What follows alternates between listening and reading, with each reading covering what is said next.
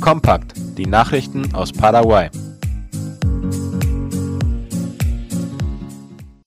Im Mordfall des Deutschen und seiner Tochter gibt es Neuigkeiten. Und zwar ist in Anwesenheit eines Richters und der Schwester des ermordeten Deutschen namens Bernhard von Bredov ein Tresor in dessen Wohnung in Aregua geöffnet worden, wie die Zeitung OI berichtet. Grund war die Suche nach den Echtheitszertifikaten der Stradivari-Violinen, die angeblich der Auslöser für den Mord waren und nach anderem Beweismaterial. Ein Übersetzer, ein Gerichtsschreiber, Beamte der Nationalpolizei und des forensischen Labors und die Anwälte der Angeklagten in dem Fall nahmen ebenfalls an der Aktion teil. Es wurden Dokumente und Gegenstände gefunden, die anschließend fotografiert und in ein Verzeichnis aufgenommen wurden. Auf ausdrücklichen Wunsch der Familie der Ermordeten werden keine Videos oder Fotos von den Inhalten veröffentlicht. Der 62-jährige Deutsche Bernhard Raymond von Bredov und seine Tochter waren am 22. Oktober tot und mit Folterspuren in einem Haus in der Stadt Aregua im Departement Central gefunden worden. Im weiteren Verlauf der Ermittlungen hatte die Staatsanwaltschaft drei zeitgleiche Razzien durchgeführt, die zur Verhaftung von drei Personen geführt hatte.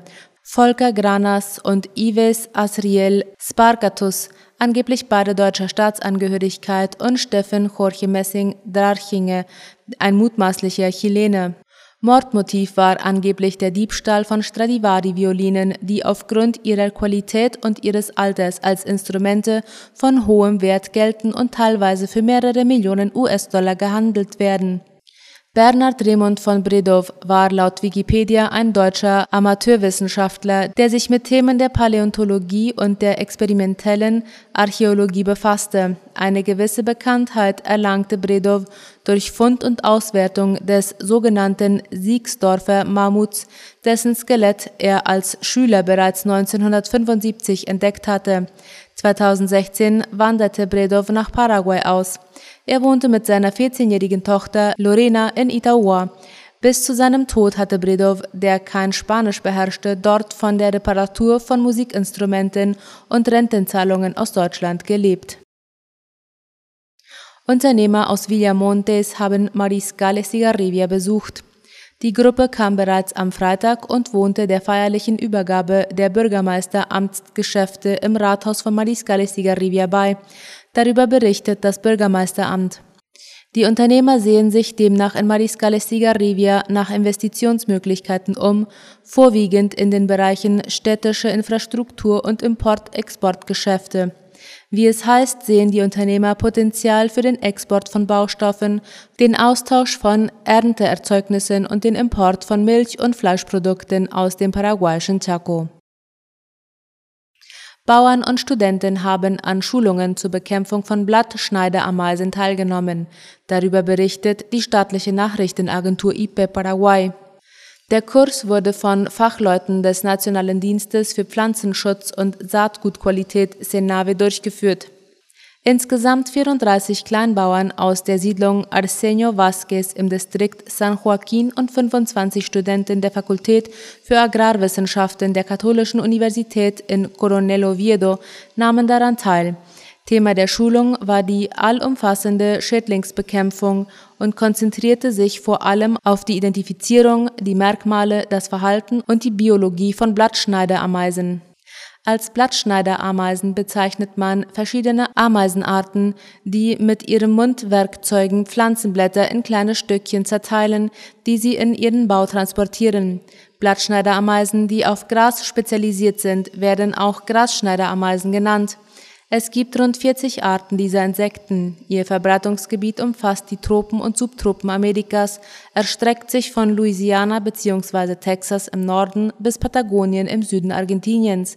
Die Ameisen können in Plantagen von Nutzpflanzen wie Zitruspflanzen, Getreide, Kohlpflanzen, Wein, Obst, Kakao, Baumwolle, Kokospalmen und einen großen Schaden anrichten, denn eine Kolonie kann pro Tag so viel Vegetation schneiden, wie eine ausgewachsene Kuh frisst.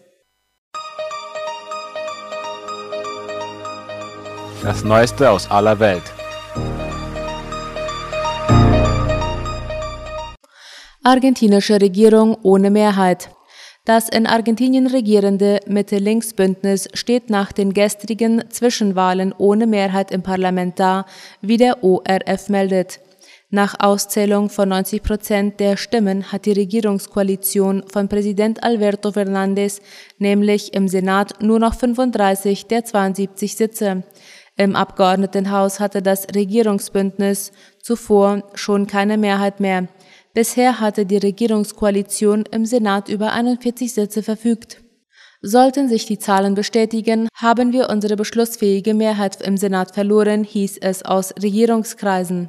Es wäre das erste Mal seit der Rückkehr Argentiniens zur Demokratie 1983, dass der Peronismus, eine von Ex-Präsident Juan Perón begründete linke Bewegung, die inzwischen ein breites Spektrum politischer Richtungen umfasst, über keine Mehrheit im Senat verfügen würde.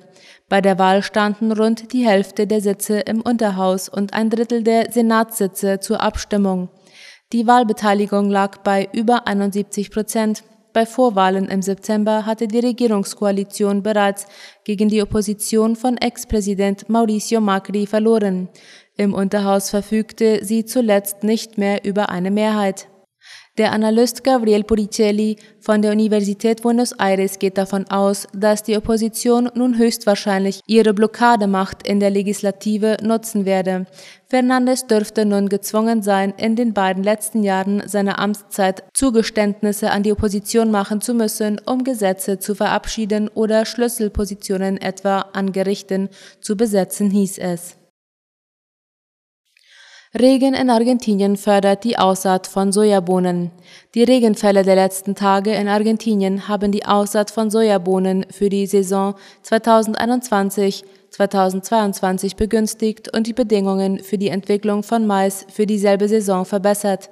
Dieses gab die Getreidebörse von Buenos Aires Bolsa de Cereales, bekannt wie Latina Press meldet.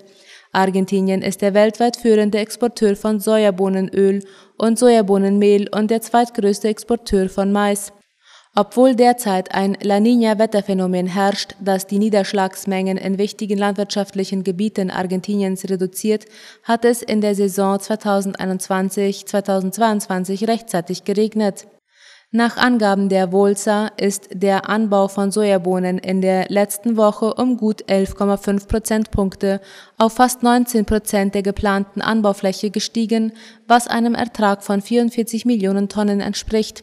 Gleichzeitig teilte die Volsa mit, dass nach den Regenfällen die am weitesten fortgeschrittenen frühen Maispartien unter guten Wasser- und Hygienebedingungen mit dem Übergang in die Vermehrungsphase begonnen haben. Die Aussaat des Getreides ist zu 29 Prozent abgeschlossen und es wird mit einer Rekorderzeugung von 55 Millionen Tonnen gerechnet